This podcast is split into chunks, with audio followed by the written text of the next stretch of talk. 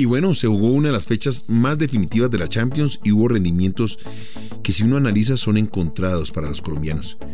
Están cumpliendo por el torneo y están cumpliendo por la Champions. Pero ¿por qué con nuestra selección no se aplica la misma axioma?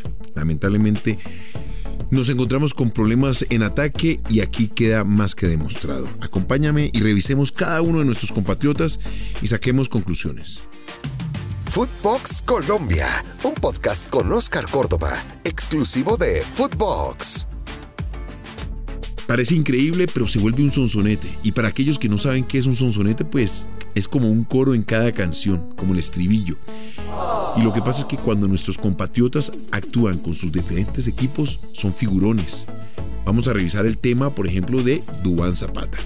Con el equipo de Gasperini, tiene todas las luces iluminadas en medio del área con cuatro defensores a su alrededor. Controla perfectamente la pelota. Voltea, remata y gol. Es increíble. Ya con este gol ante el Young Boys, Duan Zapata suma seis temporadas consecutivas anotando 10 goles en territorio europeo. Justamente este último significó el décimo en apenas tres meses transcurridos de la temporada 21-22. Pero por su parte Muriel ingresa en el minuto 86 y con poco tiempo va, toma la pelota con toda la personalidad. Barrera de tres y con la ayuda de un hombre, pero pues la virtud es de, de Muriel, no del defensor que se voltea en ese momento. Y con solo 21 22 minutos convierte un gol. Es increíble. Te repito, Sonsonete, Coro, pero con sus equipos la revientan. Habrá que revisar qué es lo que está pasando cuando se suman a la selección Colombia y no tienen esos números tan perfectos. Son interrogantes. ¿Cuál será la razón? Ojo, en la próxima convocatoria hay que exigir, hay que exigir que nuestros delanteros vayan al frente, que tengan esa, ese volumen de gol que tienen en sus diferentes equipos y, hombre, que conviertan. Lo necesitamos porque en este momento la selección más que nunca necesita esos tres puntos. La otra cara de la moneda la vemos con Juan Guillermo Cuadrado. Lamentablemente su actuación ante Chelsea no es de las mejores. Pero bueno, vamos a ser sinceros, no fue mejor para ninguno de sus compañeros, 4 por 0, donde Juan Guillermo estuvo involucrado en dos de las anotaciones. Deja mucho que desear la presentación de toda la escuadra juventina. Lamentablemente se encontraron con un equipo que físicamente, dinámicamente y tácticamente fue muy superior. Un momento muy difícil para el equipo de la vecchia señora. A revisar, un momento difícil y a sumar para la próxima convocatoria. Por otro lado, otro que no la pasó para nada bien fue Eder Álvarez Balanta. Lamentablemente su equipo, el Brujas, perdió y él, como volante de recuperación, se llevó la tarjeta amarilla. Si pasamos al equipo portugués, el Porto, lamentablemente nuestros compatriotas jugaron de titulares contra un Liverpool que siempre demostró que es muy superior al equipo portugués. Jugaron el terreno de juego, cumplieron los 90 minutos y a tener que esperar hasta diciembre para ver qué va a pasar en su próximo paso de la Champions League. Y los que en su momento fueron sorpresas, que fueron Danilo Arboleda y Frank Castañeda, pues con el Sheffield se despiden de la primera vuelta de la Champions League.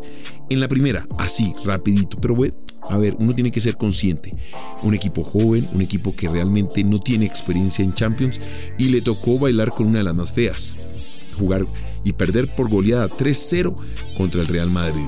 No fue un buen día para los colombianos, más allá de la buena presentación de Zapata y de Muriel. Nos costó, ahora tenemos pocos jugadores en Champions y a esperar hasta el 7 de diciembre a ver cuáles son los que continúan. Diciembre, gente a vacaciones y gente a seguir compitiendo. Esto en un resumen superficial de lo que fue la presentación de nuestros compatriotas en esta jornada de la Champions nos estamos quedando sin exponentes de fútbol colombiano en este máximo torneo. Pero así pasa. Algunos que están en equipos grandes pues van a tener la oportunidad de dar ese paso de calidad. Otros como los del Sheffield pues se dieron a la posibilidad de dar una sorpresa. Se la dieron al Real Madrid, fueron noticia en su momento, pero aterrizaron a la cruda realidad. Cuando te aterrizan y te aterrizan con un sopapo bastante fuerte. Ahora vamos a analizar lo que va a ser la final de la Copa. Atlético Nacional contra el Pereira. Realmente es poco lo que puede uno expresar de este último partido del el torneo colombiano. un Pereira con una derrota 5 por 0 en el Atanasio Girardot, pues se va a encontrar con mayores dificultades para hacerlo en su casa, más allá del apoyo de su público y sobre todo la experiencia de los jugadores de Atlético Nacional para rematar una copa ya casi ganada, 5 por 0.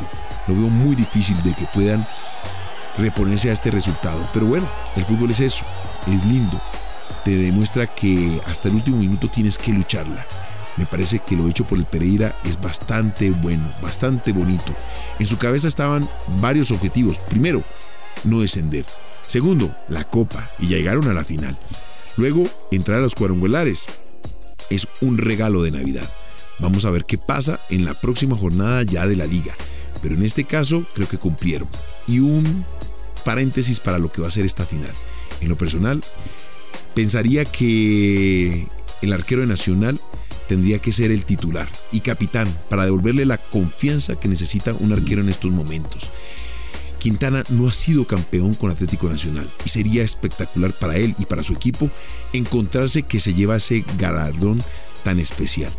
El ser campeón te sube los ánimos, el ser campeón te pone un estatus superior al resto y hoy lo necesita Quintana para recuperar esa confianza que perdió en ese partido contra Millonarios. No la de él, porque seguramente él se siente con la mayor de la tranquilidad, pero que el público lo sienta como un bastión. En el primer partido de la Copa creo que cumplió y cumplió con lujo de detalles cuando el Pereira lo atacó. Cumplió con tres atajadas que dejaron a Atlético Nacional en carrera para lograr esos cinco tantos que hoy lo tienen con una diferencia bastante holgada y que lo da casi como un campeón. Éxitos para Atlético Nacional, se lo merece, es el mejor equipo del torneo y que Quintana logre levantar ese trofeo para él y para su familia. Y para el capítulo del viernes, bueno, vamos a hacer una invitación para analizar los cuadrangulares. Cuadrangulares bien especiales.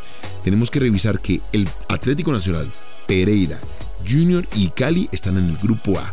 A, grupo parejito, pero yo diría que todos los dos grupos de las semifinales están muy parejos. Analicemos el otro, que son Millonarios, Tolima, Alianza Petrolera y el sorprendente América de Cali. Entró en el último minuto, en el último suspiro del torneo. Estos son los equipos grandes que cuando le das ventaja recuperan ese aliento de equipo grande y te voltea cualquier cosa. ¿Tendrá Osorio una carta escondida para lo que va a ser estos cuadrangulares? Esperemos. América es un equipo grande y siempre está a la altura de esto. Amigos, recuerden, siempre aquí en Footbox Colombia, en todas las plataformas, exclusiva por Footbox. Esto fue Footbox Colombia con Oscar Córdoba, un podcast exclusivo de Footbox.